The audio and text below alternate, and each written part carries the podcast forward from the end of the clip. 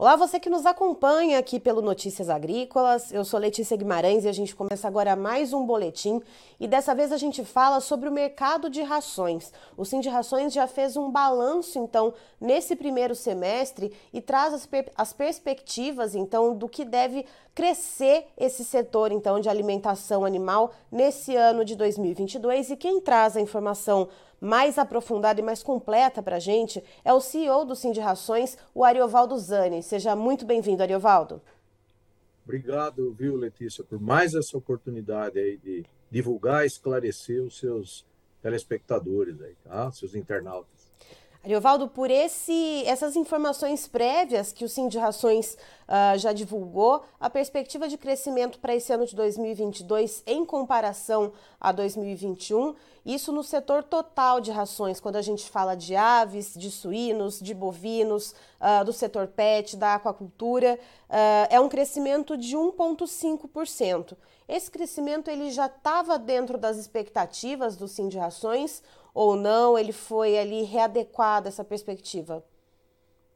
Foi, foi adaptada, é, ajustada, Letícia, por conta. A gente é modulado, nossa indústria de alimentação animal é modulada pelo desempenho né, da cadeia produtiva de proteína animal, principalmente. Evidentemente, né, alguma parcela aí dos alimentos para cães e gatos, mas a, a, a, majoritariamente é, o que compõe a ração produzida no Brasil é a alimentação de avicultura, suinocultura e a bovinocultura, né? seja de corte ou de leite. E ainda na virada do ano, a gente trabalhando números, né, fazendo um estudo aí que é consequência das estimativas da indústria de produção e exportação de proteína animal, notadamente as carnes, né? E também na produção que atende o mercado doméstico de ovos, leite, havia né, a perspectiva de um crescimento da ordem de 3,5%. No entanto, passado né, alguns, o primeiro semestre, essas é, cadeias produtivas né, diminuíram seu ritmo, né, principalmente a demanda interna. E aí, quando a gente recalcula a demanda né, potencial de ração para o ano, ele não atinge mais os 3%, mas ainda há possibilidade de crescer próximo a 1,5%. Primeiro semestre houve um ligeiro recuo na demanda quando comparado ao primeiro semestre do ano passado, foi da ordem aí de 1, 1 pouco por cento, né, de retrocesso. No entanto, a gente confia sim que o segundo semestre será reforçado e, portanto, a gente pode ainda vislumbrar algum crescimento nesse ano de 2022. E Ariovaldo, então, uh, pensando nesse incremento de 1,5% né, ao longo de 2022, em comparação a 2021, ao todo, quantas toneladas de ração devem ser produzidas, então, pelo setor de nutrição animal, em média? Em 2022, a gente deve produzir algo aí em torno de 82 milhões de toneladas de ração. É, é lógico né, que se soma a isso também os suplementos, né, sal mineral vendido a bovinos, é, de corte, de leite, principalmente. Né? Então é evidente que essa soma supera 85 milhões de toneladas. Mas quando eu falo de rações e concentrados, a gente se aproxima aí de 82 milhões de toneladas. No ano passado, em 2021, a estimativa que a gente tem é que houve um, uma produção da ordem de 80,8 milhões de toneladas. Para esse ano, então, esse crescimento aí, considerando todas as linhas, né, concentrados e rações, nós teríamos algo em torno de 82 milhões de toneladas. E, Ariovaldo, só para a gente, então, começar a esmiuçar, então, né, essa, essa, esses números todos que vêm sendo trazidos pelo Sim de Rações. A gente tem aqui uma tabela, eu vou pedir para o Christian uh, colocar essa tabela no ar para a gente, uh, mas vamos priorizar então né, o setor de aves, de suínos e de bovinos e o que tem abaixo desse guarda-chuva, né? A gente vê que para a suinocultura há um aumento aí previsto de 4%, então, na produção de rações para esse ano de 2022. Uh, esse aumento ele ocorre devido a um aumento na produção de suínos, há uma perspectiva uh, desse jogo mudar para o ano que vem, já que a gente vê a suinocultura uh, sofrendo bastante com os custos de produção, principalmente o suinocultor independente? Sim, a perspectiva, esse ano, né, essa potência, essa previsão de crescimento na demanda de ração da ordem de 4%, já é menor do que a gente, da previsão, né, da expectativa que a gente tinha no início do ano. Se esperava aí mais de 6%. Mas é, temos que comemorar, celebrar, porque é uma atividade, né, a suinocultura, assim como a todas as outras é, cadeias produtivas das carnes e tal, ovos e leite, sofrem as mesmas consequências aí da, da dessa inflação uh, acentuada, da falta de crédito, do alto custo né, dos principais insumos utilizados na alimentação, afora custo de energia, combustíveis, custo industrial, salário, enfim, né? Uhum. Todos esses a, a, é, eles acabam é, influenciando a, da mesma maneira. Mas para o ano que vem, é, também considerando a expectativa do setor produtivo e exportador de carne suína, esse número deve é, aumentar um pouco. Então, a gente deve recuperar um pouco no próximo ano, é, crescer mais né, uhum. né, na, na, produção, o que pode vir a demandar ah, mais ração. É lógico que essa é uma previsão muito incipiente ainda, né, porque, embora você possa é, estimar ou ter a, a, a perspectiva de mais abates no próximo ano, mas se o, o, animal terminado tiver um peso menor, isso significa que ele comeu menos ração. Então, não significa apenas que o, a, o maior número de abates leva a maior demanda de ração. Depende também né, do peso desses animais, do tempo que eles permanecem comendo.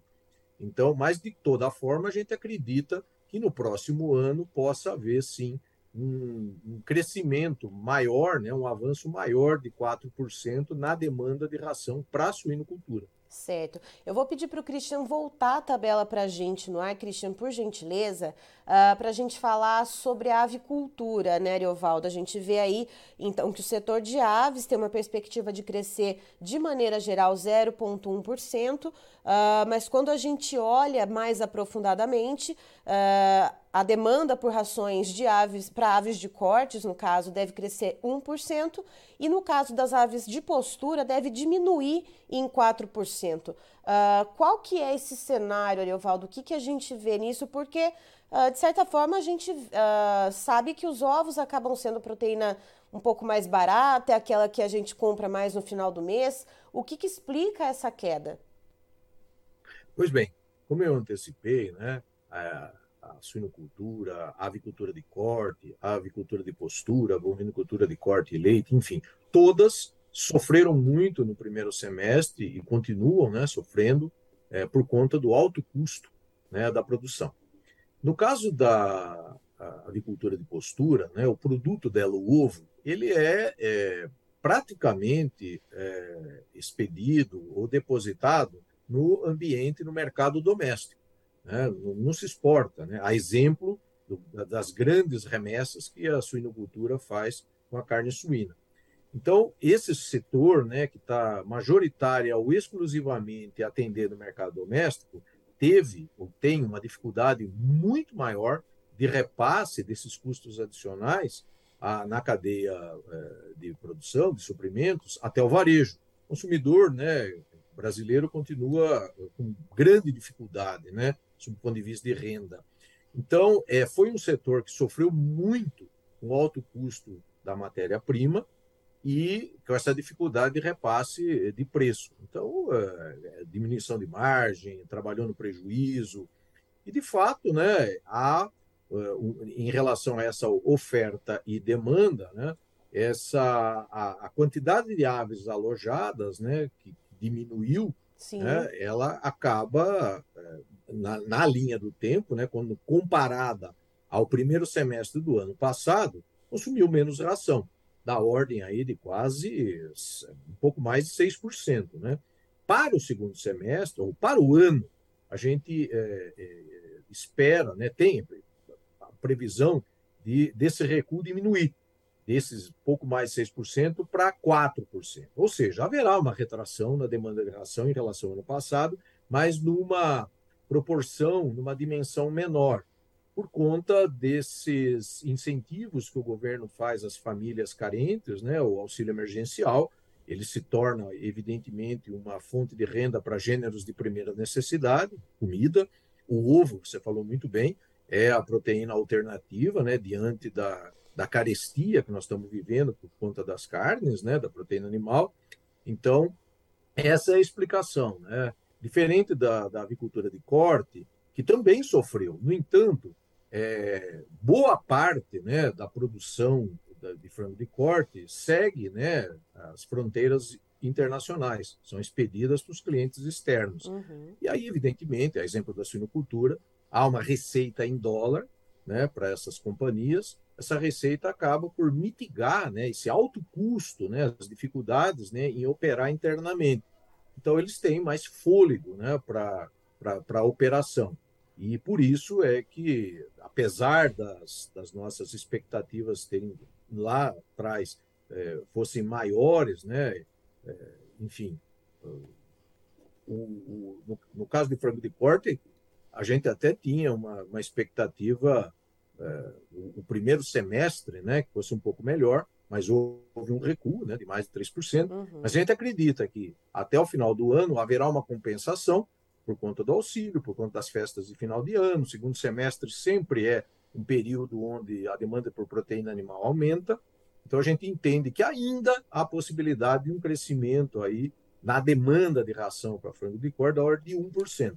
Quando você faz o ponderado aí do recuo da postura e um avanço menor da, da, da, da, da atividade de corte, né, você tem aí uma média da ordem de 0,1. Fica praticamente muito parecido né, com o que se deu no ano passado. Mas outra vez, eu insisto, para nós, da área de alimentação animal, nós temos celebrado, porque uh, o cenário poderia ser até pior. Se você comparar com outras uh, cadeias produtivas industriais de outros setores, né, que amargam resultados assim terríveis. No nosso caso, graças a Deus, ainda há um pequeno avanço. E Ariovaldo, isso que você trouxe, né, muito bem explicado da questão uh, do mercado, por exemplo, quando a gente olha para a avicultura, né, que a gente olha então uh, para a postura que atende majoritariamente aqui o mercado interno e para as aves de corte, que a gente tem as exportações com bons volumes e com um preço pago muito positivo também, o que tem ajudado então essa cadeia. Isso também acaba sendo o mesmo, o mesmo motivo, o mesmo argumento para os resultados para a ração uh, voltados para a área da, da bovinocultura. Aí eu detalho para quem nos assiste. Uh, no caso da bovinocultura, o, o, houve um, né, é previsto uma, um recuo de 0,2% de uma maneira geral, mas quando a gente olha para a bovinocultura de leite, o, o recuo esperado né, até o final do ano é de 3%, e uh, para a bovinocultura de corte, há um aumento então previsto de 3%. Uh, isso também se encaixa com esse mesmo argumento sobre a avicultura que você trouxe? Exatamente, né? o seu raciocínio está completamente correto. A atividade leiteira, né, ou a indústria é, de beneficiamento do leite, ela praticamente atende o mercado doméstico. Né? É diferente né, da, da pecuária de corte, que o Brasil tem uma expressão assim maravilhosa, né, digna de nota no mercado internacional, um grande exportador. Né? E é, é, é oportuno né, afirmar, no caso da, da pecuária leiteira, é, no Brasil, a situação é, é tal que já tem favorecido até a importação de leite por conta da escassez do produto uh, produzido aqui, além do alto custo, ou o contrário, do preço competitivo de fornecedores externos que temos. Então, onde eu quero chegar é que a produção leiteira ela acabou por é, causar pouca disponibilidade, principalmente uhum. no primeiro semestre, porque se somou, eh, se constituiu uma tempestade perfeita, né? Você tinha alto custo, ainda tem, né? Num patamar muito alto, o custo do milho, principalmente, do farelo de soja e outros insumos, né? Então você tem alto custo nessa eh, na alimentação por conta desses insumos de grãos e cereais. As pastagens, né, estavam em péssimas condições por conta da estiagem.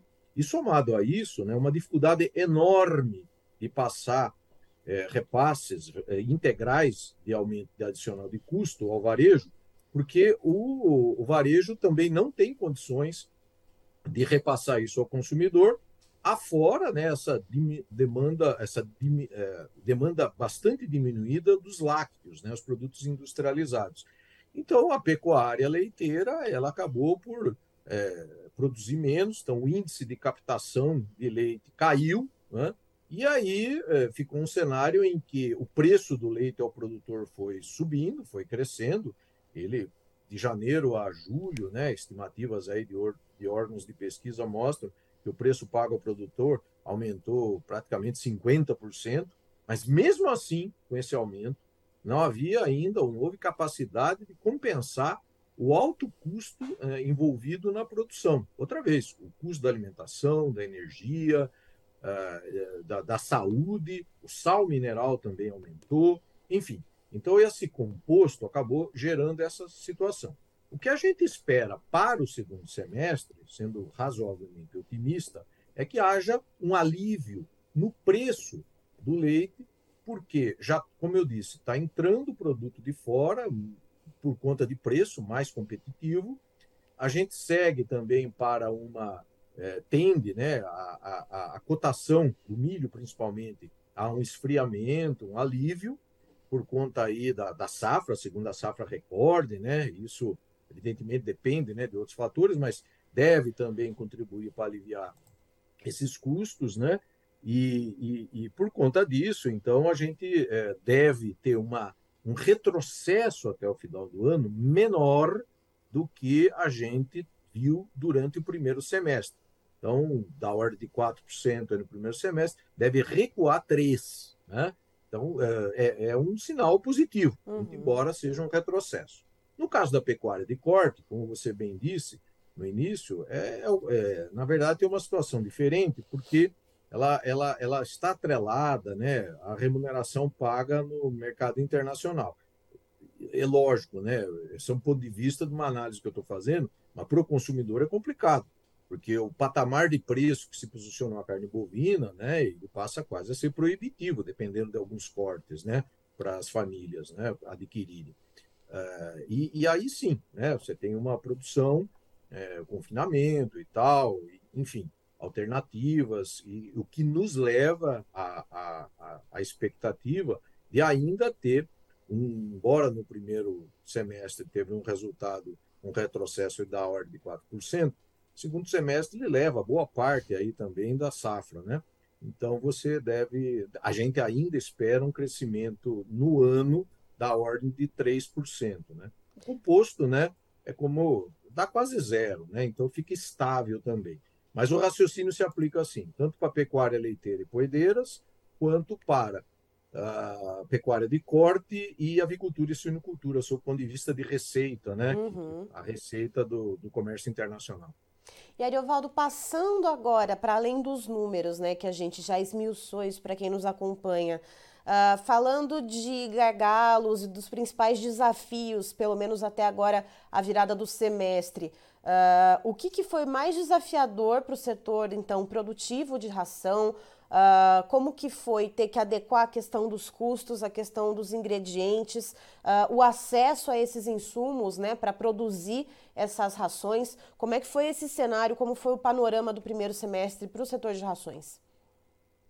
Notadamente, Letícia, o grande desafio foi o custo né, do milho e do farelo de soja. Né? É, evidentemente, você tem uma, uma parcela menor né, de, de, de, de influência no custo, está relacionado ao que a gente chama de micronutrientes, né? E parte deles são importados, vitaminas, aminoácidos, enzimas e outros aditivos que são dolarizados, né? E o câmbio, evidentemente, o nosso o câmbio está muito desvalorizado, né? Isso dificulta, né? É, encarece, né? Uh, afora uh, as, as, uh, a influência da, não sei se posso dizer especulação, mas o temor escassez, né, que, se, que, que se deu durante o primeiro semestre, uh, embora uh, não houve falta, né, havia temor, é, de, dessas, dessas remessas né, entrarem no país, desses insumos importados, por conta aí das dificuldades globais de trânsito de mercadoria, de escassez de containers, de dificuldade né, do trânsito em algumas regiões, a exemplo ali do Mar Negro, por conta do conflito Rússia-Ucrânia, a influência né, dessa, dessa instabilidade ali, né, por conta da, das remessas de insumos que são utilizados como energia para produzir é, esses é, aditivos que eu acabei de falar. Né? A Rússia é maior exportadora de gás natural, grande exportadora de petróleo. A China, é, com a sua política de é, tolerância zero à Covid, ora as pessoas vão trabalhar, ora estão presas no lockdown. Afora o compromisso dela né, de a transição por matriz, de, uma, de uma matriz fóssil para renovável na geração de energia. Então, isso também atrapalhou bastante, tem atrapalhado a, a dinâmica de produção né, nas fábricas.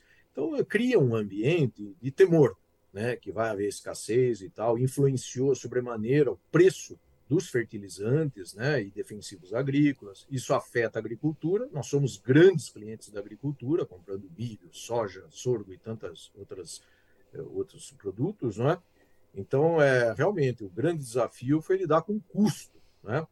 É, é, lógico, né? E a gente continua, né, lutando contra as questões é, internas, né, do nosso custo Brasil, que estão voltadas, né, a questão tributária, alguma desigualdade no tratamento, né, de, de, de, de é, regimes tributários, a, e, e, e, tantas outras, né, que, que vão se sucedendo.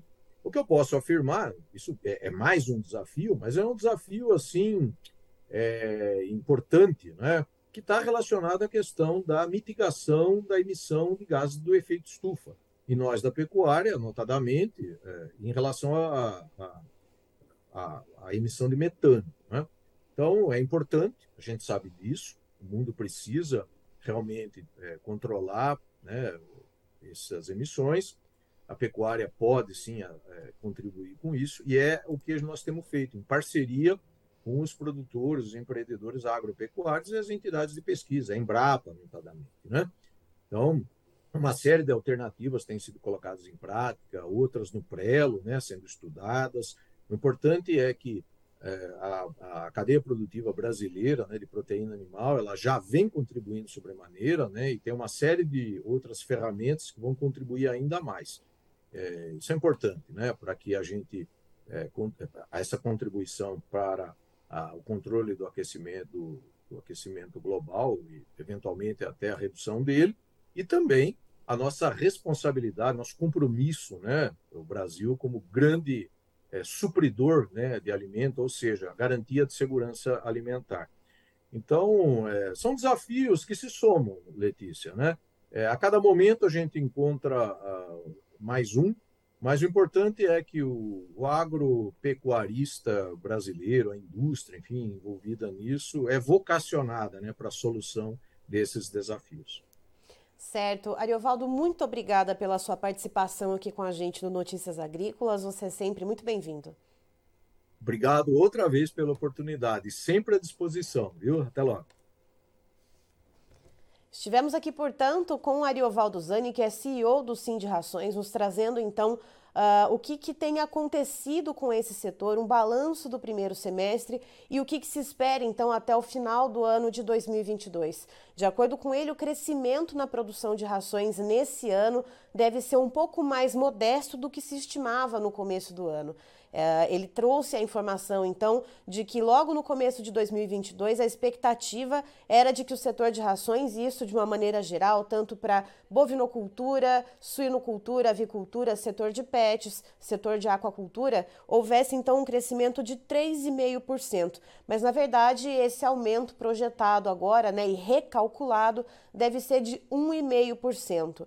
E tem algumas especificidades que o Ariovaldo Zani trouxe para a gente, né, em números. Então, quando a gente fala, por exemplo, do setor de avicultura, há uma perspectiva quase que de estabilidade em relação ao ano passado, mas quando a gente desmembra isso na avicultura de postura e na avicultura de corte, a gente percebe uma diminuição na demanda por rações para avicultura de postura, porque é um setor que atende majoritariamente o mercado interno, e um leve aumento para a avicultura de corte, que a gente sabe que atende sim também o mercado interno, mas tem um volume muito bom de exportações e uma remuneração muito positiva nesse primeiro semestre. A mesma coisa acaba se aplicando então para o setor de bovinocultura. Quando a gente olha, olha para a bovinocultura de leite, a gente vê uma perspectiva de diminuição na demanda por, por rações, porque a gente também viu nesse primeiro semestre uma menor captação, até por isso os preços pagos ao produtor acabaram subindo. E no caso da bovinocultura de corte, apesar do consumo interno estar tá um pouco mais retraído, porque a carne bovina está um pouco mais cara e o poder de compra do consumidor está corroído, as exportações vão muito bem. Então a gente também vê essa remuneração externa sendo positiva para a bovinocultura de corte, logo favorecendo o setor de rações. E no caso da suinocultura também uh, as exportações elas não seguem o mesmo ritmo que seguiam o ano passado, mas continuam em ritmo positivo, portanto, a previsão de crescimento também uh, para o setor de rações para suinocultura.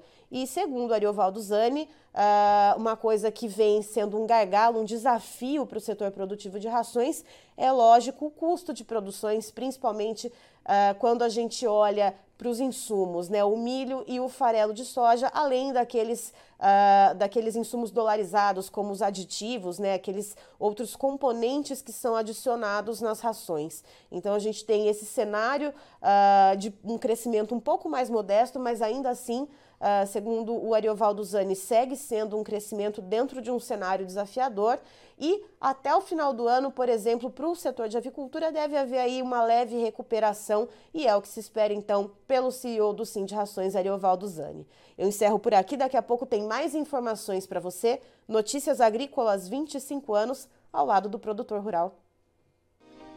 Se inscreva em nossas mídias sociais. No Facebook, Notícias Agrícolas no Instagram, arroba Notícias Agrícolas e em nosso Twitter, arroba Norteagri. E para não perder nenhum vídeo, não se esqueça de nos acompanhar no YouTube e na Twitch Notícias Agrícolas Oficial.